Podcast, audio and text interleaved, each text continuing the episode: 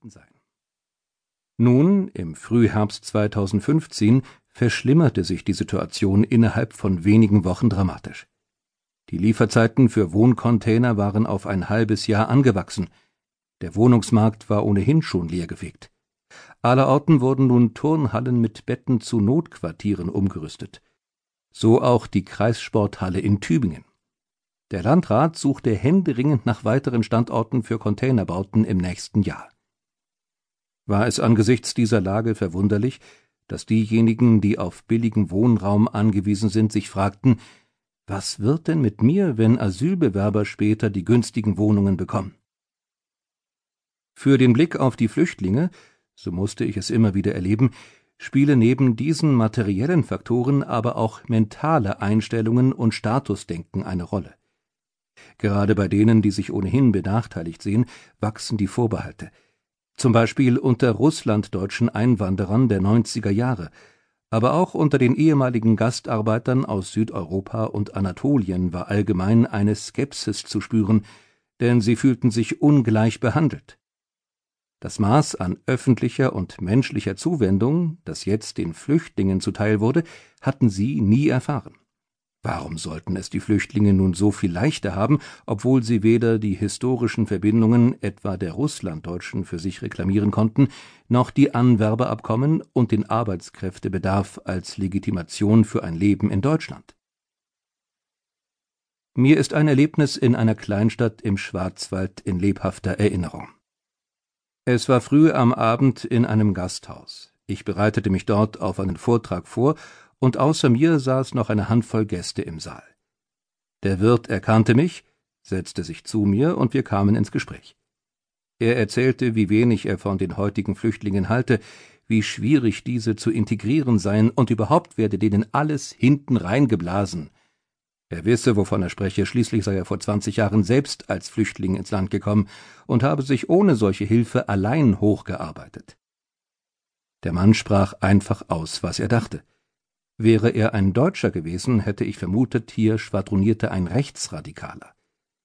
Er war aber zu Kriegszeiten aus dem Kosovo geflüchtet. Seine Geschichte war für mich ein eindrückliches Beispiel, wie sehr die eigene wirtschaftliche Lage und gesellschaftliche Stellung die Haltung zur Flüchtlingspolitik bestimmt. In den Medien war von solchen Beobachtungen und Einstellungen zum Zeitpunkt von Heinz Budes Rede nur wenig zu erfahren. In den Gesprächen auf den Fluren, in den Konferenzräumen, aber auch in den Gassen der Tübinger Altstadt begegneten sie mir hingegen häufig. Die öffentliche Debatte wurde von jenen Menschen geprägt, die sich und anderen sagen konnten, Deutschland sei ein reiches Land und könne die Aufnahme der Flüchtlinge ohne größere Probleme bewältigen. Das war und ist für das gesamte Land gesprochen auch nicht falsch.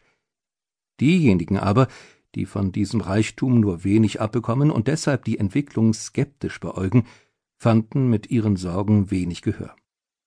Vorerst wurde die veröffentlichte Meinung dominiert durch Stimmen wie jener von Sabine Rückert.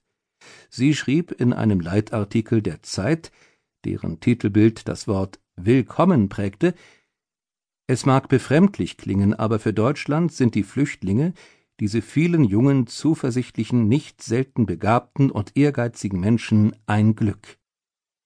Die Überlegung lautete vereinfacht Deutschland ist vergreist und unser Arbeitsmarkt leergefegt. Die fehlenden Auszubildenden im Handwerk, der Altenhilfe, den Krankenhäusern, vielleicht sogar die fehlenden Ärzte und Ingenieure werden durch die überwiegend jungen Flüchtlinge gestellt. Auch die deutsche Wirtschaft stieß in dieses Horn. Schon Anfang September 2015 betonte BDI-Präsident Ulrich Grillo, es könne gelingen, gerade gut ausgebildete Flüchtlinge schnell in Wertschöpfungsstrukturen einzubetten. Besonders wagemutig, wir sind bereit, allen Asylsuchenden mit berechtigten Chancen auf ein Bleiberecht den raschen und zeitlich gesicherten Zugang zu Bildung und Arbeitsplätzen zu ermöglichen. Neben dieses volkswirtschaftliche Argument trat bei all denen, die die Flüchtlinge uneingeschränkt willkommen hießen, eine gewisse Form der Erleichterung oder sogar von Stolz.